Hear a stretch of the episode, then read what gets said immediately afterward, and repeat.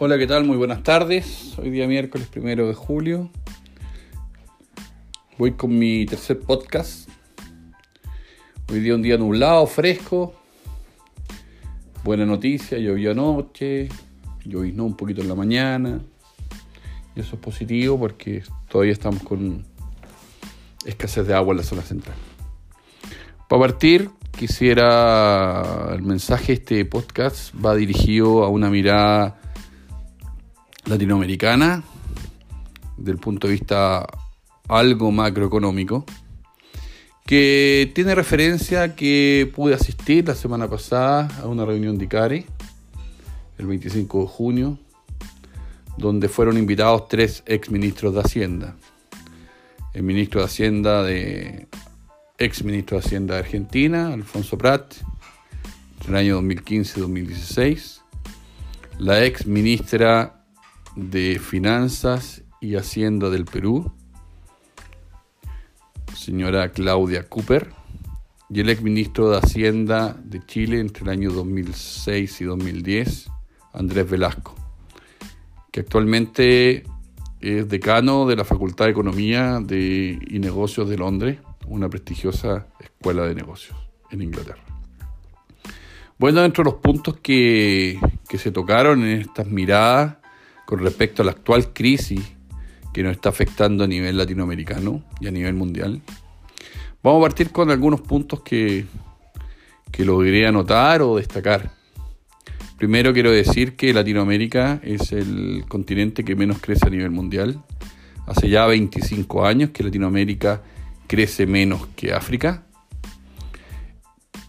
Además que todas las miradas de ellos concuerdan en que los indicativos de esta crisis, que esta es una crisis que no se gatilla por una política económica o financiera, o un mal manejo de alguna política económica o financiera, sino se gatilla por un problema sanitario. Esto va a significar posiblemente una reducción entre un 30 y un 40% de la producción y el comercio en Latinoamérica Además, va a afectar el crecimiento de la región, que va a estar entre un 16 y un 26% sobre bajo lo que estábamos creciendo antes de la pandemia.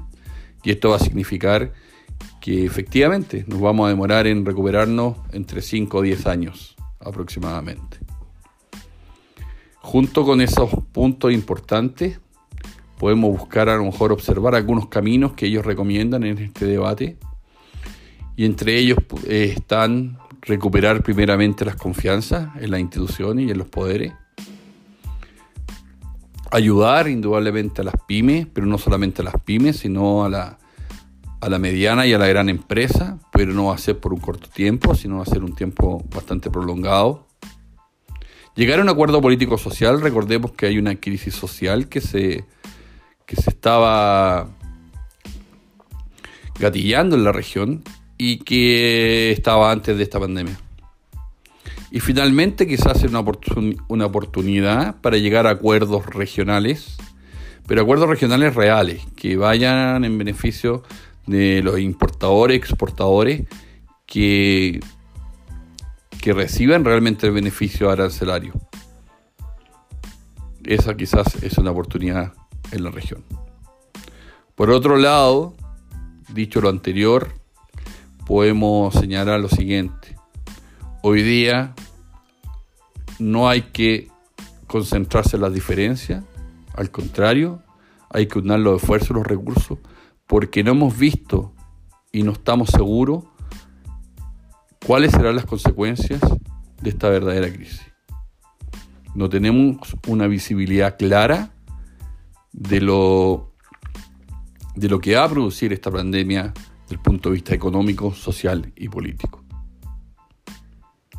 Además, quiero enviar una reflexión final en la cual dice que los obstáculos son enseñanzas para crecer. Y la gran pregunta es cómo vamos a salir de esta crisis podemos salir fortalecidos, remando todos para el mismo lado. Quizás algunos están mareados, digamos, están baleando un poco, pero, pero vamos a, salir adelante. Y, y, dentro de los ejemplos que podemos dar es, para no ser tan abstracto, es cómo lo hizo Inglaterra en el año 44, que fue la última vez que Inglaterra estuvo confinada, donde el hijo privilegiado estudiaba en Oxford y jugaba y compartía con el hijo del minero de carbón que es del norte de Inglaterra. Y ahí ellos pudieron salir de esa crisis, tanto social como políticamente, en buena forma. En el ámbito local estamos prácticamente en el, en el punto en que no sabemos cómo va a terminar, mucha incertidumbre, pero la reflexión es aunar la confianza, un diálogo, un diálogo directo y transparente, una comunicación clara, como lo han hecho muchas empresas, y como tenemos que seguir hacia adelante.